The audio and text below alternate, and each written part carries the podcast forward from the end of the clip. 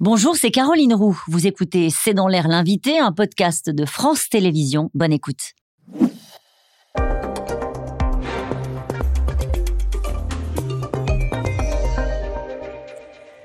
Bonsoir à toutes et à tous. Bienvenue dans C'est dans l'air. Je reçois aujourd'hui Bruno Patino. Bonsoir. Bonsoir. Merci d'avoir accepté cette invitation. Je vais faire les présentations. Vous êtes président d'Arte France. Vous êtes professeur à l'école de journalisme de Sciences Po. Vous êtes spécialiste des médias et du numérique après le succès, on s'en souvient, de la civilisation du poisson rouge qui racontait comment nous avons perdu la maîtrise de notre temps avec les écrans. Vous revenez avec euh, Tempête dans un bocal, comment naviguer serein à l'ère de l'ultra connexion qui sort en livre de poche. Nous allons euh, parler de votre propos dans le livre, mais je voudrais avoir votre expertise de spécialiste des médias sur le, phénomène de l'affaire Palmade. 20 000 articles euh, ont été publiés sur l'affaire ces dix derniers jours. Ça fait 2 000 articles quotidiens, c'est autant que la couverture médiatique du conflit ukrainien. Ça fait des clics, ça fait des vues, ça fait de l'audience. Est-ce qu'à votre avis, les codes de l'information sur les réseaux sociaux ont piégé les médias traditionnels? En tout cas, tout le monde a basculé dans l'économie de l'attention.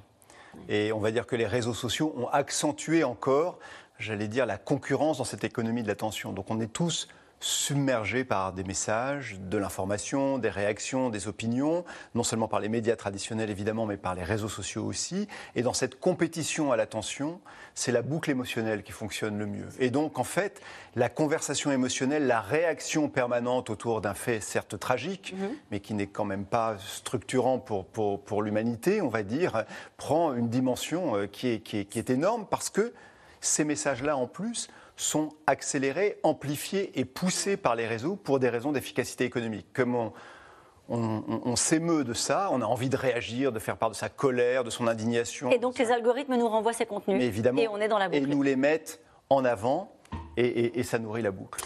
Alors, dans votre livre, vous revenez sur euh, la pandémie. Vous écrivez Un virus nous a plongé dans l'écran total. On était piégé dans un bocal, mais piégé et consentant parce que c'était notre seule fenêtre sur le monde quand même. Oui, ce qui, ce qui s'est passé. Donc tout ça, moi j'essaye de raconter toujours notre vie avec les écrans.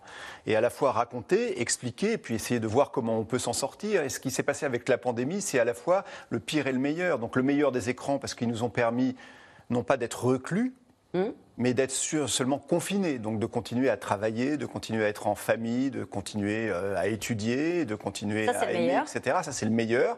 Mais en même temps, toute notre vie euh, c'est passé par l'intermédiaire d'un écran. Et donc, ce qu'on était déjà, d'une certaine façon, en train de vivre, hein, parce que je rappelle qu'on passe près de 40% de notre temps éveillé devant un, devant un écran connecté. Là, tout d'un coup, pendant la pandémie, c'était 100% du temps éveillé. Donc, tout d'un coup, ça nous a plongé comme dans le paroxysme de cette situation. Ça nous a plongé, toutes générations confondues. C'est ça qui est intéressant dans les chiffres que vous donnez. Mais nous tous. Donc évidemment, le temps de connexion euh, des gens comme moi, donc pas des plus jeunes, a augmenté considérablement. Des ados terriblement et des 6-10 ans, 70%. 70% avec aujourd'hui ce chiffre, 74% des Français se considèrent dépendants de leur outil connecté, dont 23% totalement dépendants. Ça veut dire quoi, en fait, dépendant Dépendant, ça veut, dire... vous savez, c'est la phrase de toute hmm. personne qui est dépendante, j'arrête quand je veux, et en fait, c'est pas vrai. D'accord. Eh bien, la dépendance, c'est uniquement ça, c'est de dire, ah mais moi, le téléphone portable, je m'en passe absolument quand je veux, et en fait, quand vous regardez, c'est pas vrai. Hmm. Vous vous réveillez la nuit pour le regarder, vous le regardez même quand vous êtes en famille, vous le regardez même en couple, vous le regardez au cinéma, vous avez envie, une envie compulsive de le regarder, et donc j'essaye de raconter non seulement ça, mais de l'expliquer. Comment ça se fait qu'à un moment donné, on ressent ce besoin, mais ce besoin, j'allais dire, euh, plus fort que nous-mêmes, viscéral, de regarder cet écran connecté. Et alors, comment ça se fait?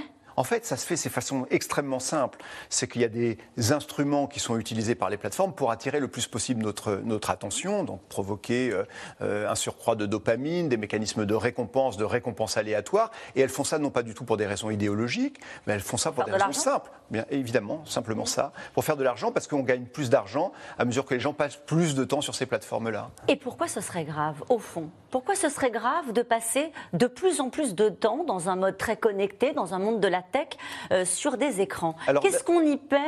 Parce que les gens qui vous regardent, euh, qui sont euh, peut-être en permanence sur les réseaux sociaux, se disent oui, bon bah moi en fait je m'informe, ou moi je crée du lien avec avec mes enfants, mes petits enfants, ma famille. Pourquoi c'est un problème? Alors tout ça est très vrai, mais d'abord une première chose à toutes ces personnes-là, y compris moi. Hein. Je fais partie des gens qui sont, qui sont sans doute trop atteints par cette dépendance-là. Et je suis, je le répète toujours, pas du tout technophobe, mais plutôt technophile. Déjà, est-ce qu'on ne ressent pas tous une certaine fatigue par rapport à ça? Ce qu'on remarque aujourd'hui, quand on interroge la plupart de nos concitoyens, quel que soit leur âge, des plus jeunes aux plus âgés, ils ressentent une fatigue, par rapport à cet écran. Alors, une fatigue multiple fatigue informationnelle, trop d'informations, etc. Une fatigue décisionnelle, on me demande de prendre des décisions tout le temps. Une fatigue par rapport à toutes ces alertes que vous avez en permanence, par rapport à ces sollicitations. Donc déjà, il y a ce sentiment de fatigue qui peut dire c'est un peu préoccupant quand même. Mais par ailleurs, il y a deux choses qui sont très très préoccupantes.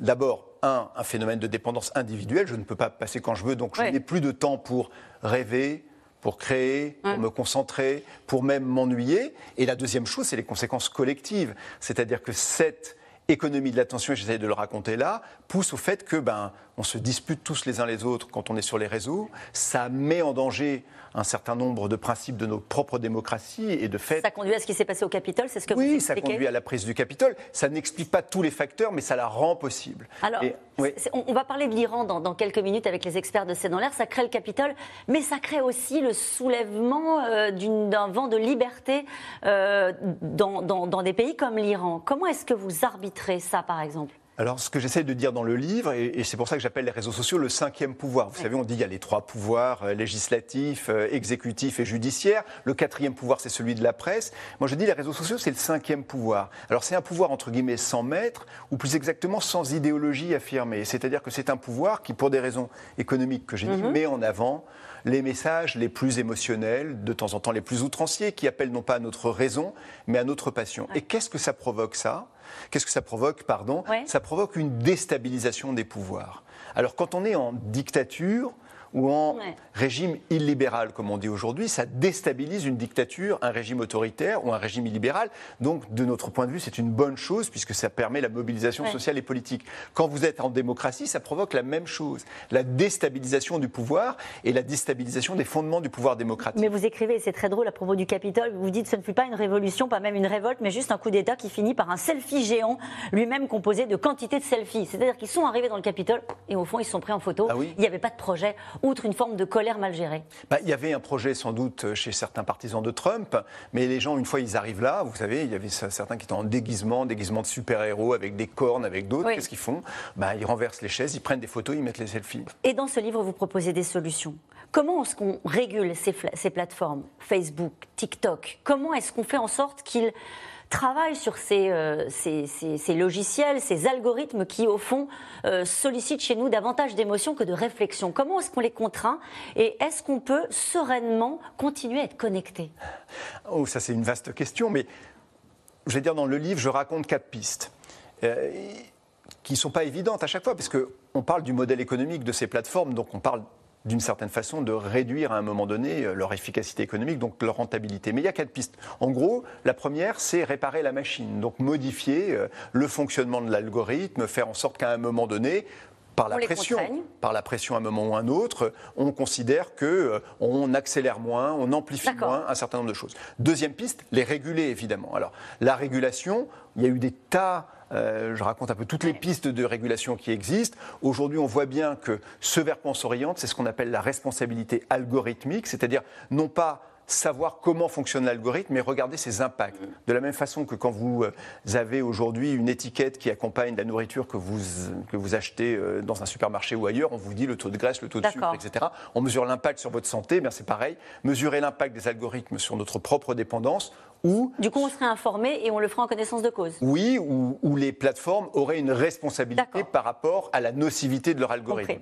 Troisième piste, construire, c'est un peu idéaliste, mais bon, j'aime bien ça, moi. Construire des alternatives, c'est-à-dire des réseaux sociaux décentralisés qui ne fonctionnent pas euh, sur le principe de l'économie de l'attention. Quatrième piste, c'est qu'est-ce qu'on fait individuellement. Alors, je me moque beaucoup dans le livre des stages de déconnexion, des gourous en déconnexion, des coachs en déconnexion qui facturent euh, des milliers de dollars ou d'euros euh, pour vous aider avec vos enfants ou à vous-même pour les déconnecter. Je me moque beaucoup, mais je prends très au sérieux en revanche ce que proposent les pédiatres, les neurologues ou autres qui disent voilà, ben, l'écran, ça s'apprivoise et surtout la connexion, ça s'apprivoise. Donc à un moment donné, on doit, en famille, euh, en classe ou ailleurs, se mettre d'accord sur des moments de déconnexion ou sur des lieux de déconnexion. C'est pas évident. Il y a un questionnaire dans le petit livre pour savoir si vous êtes dépendant ou pas. Moi, je l'ai fait, c'est terrible. Je suis totalement dépendant. Ah oui, mais totalement. Juste un dernier mot parce que c'est la fin. Euh, Chat GPT, l'étape d'après, l'intelligence artificielle qui est déjà hein, dans, ces, dans ces algorithmes qui nous font cliquer. Euh, c'est vertigineux pour la création, pour euh, tout un tas de métiers, dont le nôtre peut-être d'ailleurs. C'est surtout vertigineux sur la quantité de choses qu'on va avoir à faire, ou plutôt face, euh, on va avoir à faire face à une quantité de choses produites par des humains, par des humains aidés par des intelligences artificielles ou par des intelligences artificielles elles-mêmes. Déjà, la quantité va être totalement vertigineuse. Après, distinguer les uns ou des autres, c'est un autre débat. Donc, allez donc faire le test euh, tempête dans un bocal. Comment naviguer serein à l'ère de l'ultra-connexion qui sort en poche. Merci beaucoup, Bruno Patino, d'avoir été mon invité. Un autre sujet vertigineux. Euh, il paraît que l'Iran est à 12 jours de la bombe. À tout de suite. Merci d'avoir écouté C'est dans l'air. Comme vous le savez, vous pouvez désormais écouter l'intégrale, mais aussi l'invité ou vos questions à nos experts. Tous ces podcasts sont disponibles gratuitement sur toutes les plateformes de streaming audio. Et pour le replay vidéo, c'est sur France.tv, bien évidemment. À bientôt.